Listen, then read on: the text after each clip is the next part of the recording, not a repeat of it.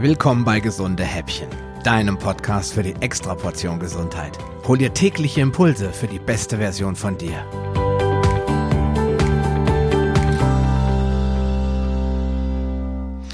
Ja, schön, dass du wieder mit dabei bist bei einer weiteren Episode meines Podcasts, in dem wir uns mal über das Getreide unterhalten wollen.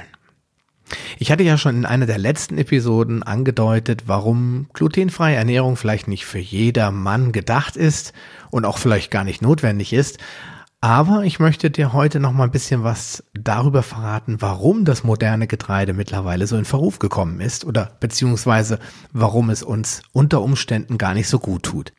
Denn schaut man sich mal an, was so in der Getreideerzeugung passiert ist in den letzten 50, 60 Jahren, dann merkt man sehr schnell, da wurde tüchtig zurechtgezüchtet.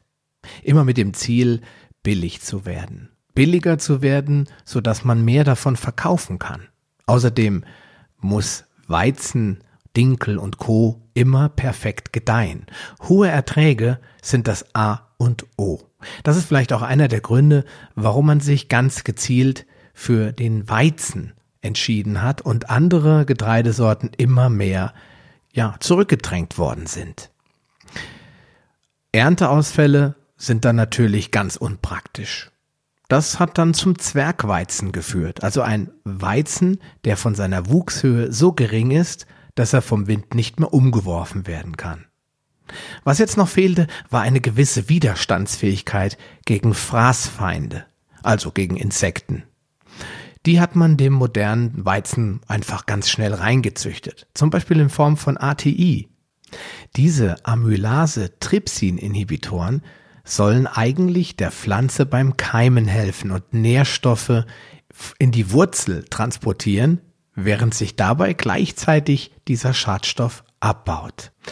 Nun kommt es allerdings nicht zum Keimungsprozess, denn schließlich ernten wir das Korn ja und machen daraus Mehl, sodass leider diese Antinährstoffe im Endprodukt enthalten bleiben. Da diese ATI jedoch die Verstoffwechslung von Kohlenhydraten blockieren, ja, verursachen sie bei uns Menschen Verdauungsprobleme. Ja, das oberste Ziel sind eben optimale Backeigenschaften. Denn die meisten Getreideprodukte sind ja Brot, Brötchen, Gebäck aller Art, Pizza, Kekse und so weiter.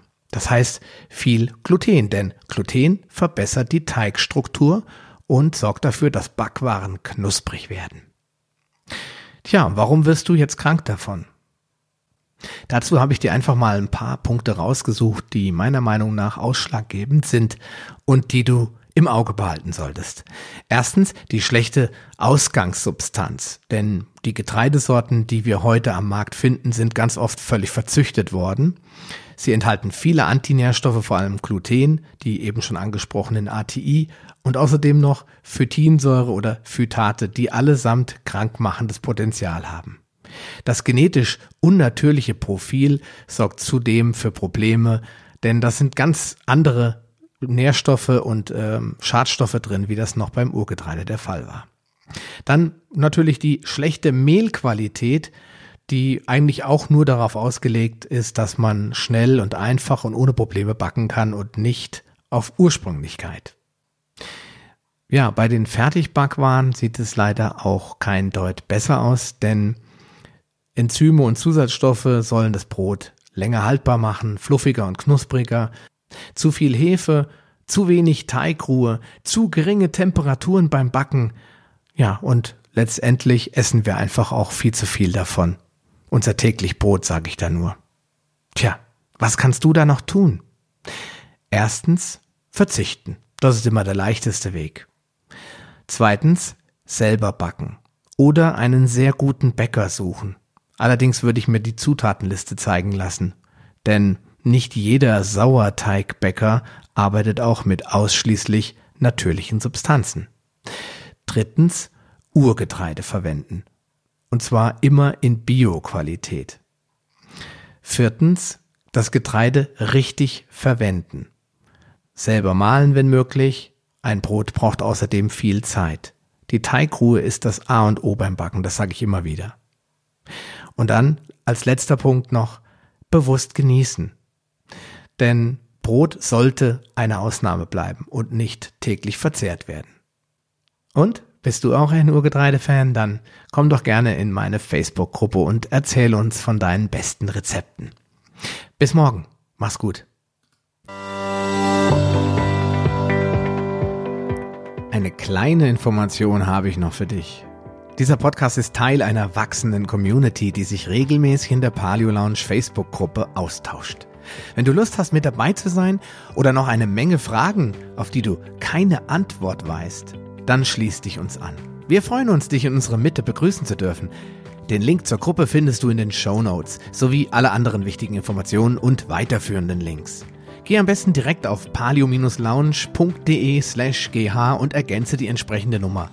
So findest du zum Beispiel unter palio-lounge.de slash gh36 die Show Notes der Episode 36.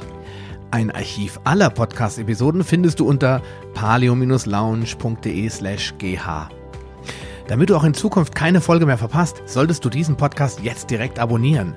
Du findest ihn bei iTunes, Stitcher Radio, TuneIn, Podcast.de, Spotify und in Zukunft in vielen weiteren Podcast-Verzeichnissen. Und nun wünsche ich dir ganz viel Erfolg auf deiner Reise zur besten Version von dir. Bleib gesund, dein Sascha Röhler.